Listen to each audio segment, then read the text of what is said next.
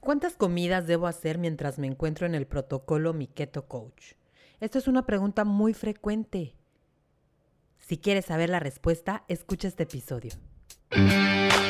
Bienvenidos a Mi Keto Coach, el podcast en donde podrás encontrar información y consejos para lograr mejorar tu salud y tu figura y puedas verte y sentirte mucho mejor.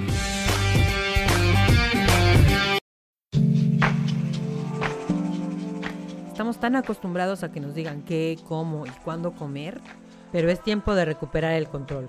Bienvenidos nuevamente al podcast de Mi Keto Coach. Mi nombre es Audrey Arronis, quien está en el camino de la dieta cetogénica con Mi Keto Coach, igual que tú, compartiendo información muy relevante para que logremos cumplir nuestros objetivos de salud con este sistema que la verdad está buenísimo.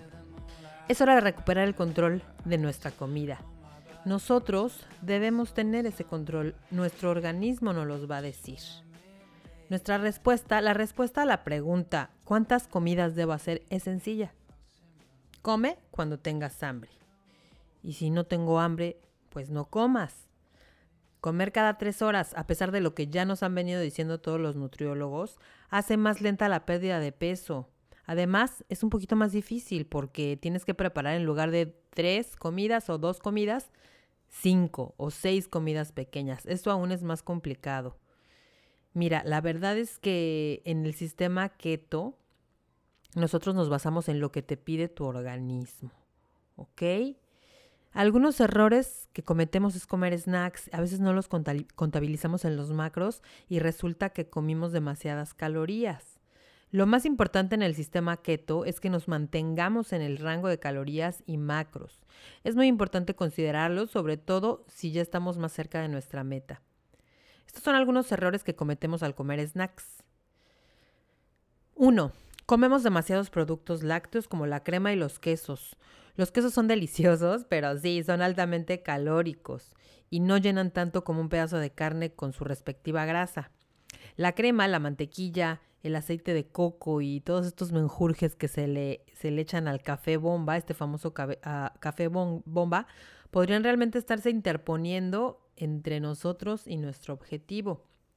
Al principio del cambio, eh, cuando empezamos con este sistema, puede ser de gran ayuda eliminar eh, estos antojos a lo mejor eh, ya es tiempo, ya es tiempo de que eliminemos esa cucharada de aceite de coco, de crema, de mantequilla a nuestro café, porque en realidad ese café que podría ser de cero calorías, nos suman como unas 100 calorías y unos 12 o 15 gramos de grasa. Entonces, mejor un cafecito, pero sin grasa. ¿Qué te parece? Otra cosa que solemos comer, y este sería el punto número dos, son nueces y frutos secos. Según la ciencia, o sea, no lo digo yo, lo dice la ciencia, las nueces y los frutos secos son difíciles de dejar de comer. O sea, es decir, agarras la bolsa y como que no puedes parar, ¿no? El típico a que no puedes comer solo uno, pues también aplica con las nueces y los frutos secos. Entonces, llegamos a comer de más. Punto número tres, la repostería baja en carbohidratos, que es buenísima. Claro que sí, estamos rodeados de, recetas bajas en carbohidratos pero dulces, endulzantes, con endulzantes artificiales, ¿verdad? Y aunque bueno, esto es una ventaja porque nos permite darnos de pronto uno que otro gustito, lo cual no pasa en otros sistemas, también nos puede, pues como alejar, ¿no? Alejar de nuestros objetivos.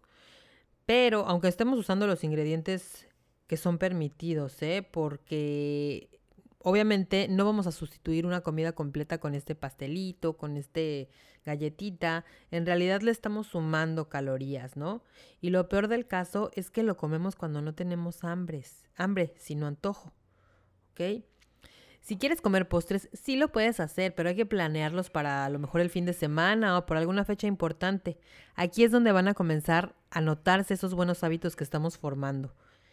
Entonces, bueno, no se trata de, no disfrutar, claro que podemos disfrutar, sobre todo en este sistema en donde comemos delicioso, sino que hay que hacerlo de manera inteligente, siempre teniendo muy firme nuestra meta. Algunas recomendaciones para que realmente aprendamos a escuchar nuestro cuerpo y que no sintamos la necesidad de comer a cada rato son las siguientes.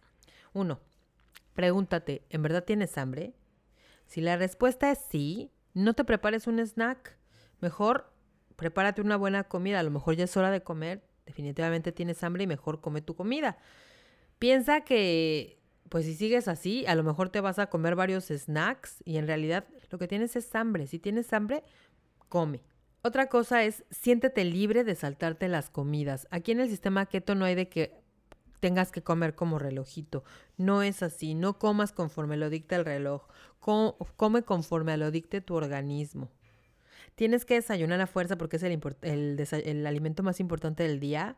No, claro que no. Volvemos a lo mismo. No comas si no tienes hambre. Y esto también aplica para la comida y para la cena. El último punto y muy importante, mantén tus electrolitos balanceados.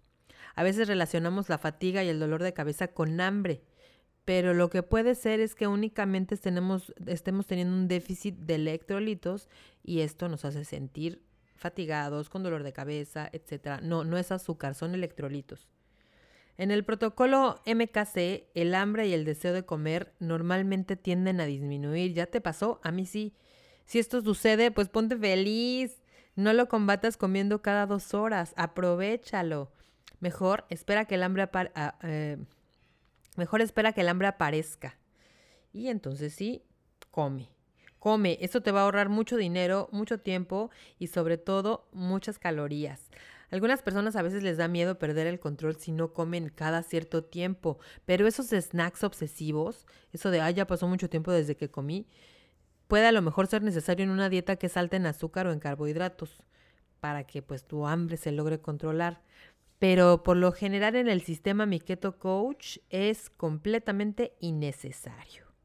¿Ok?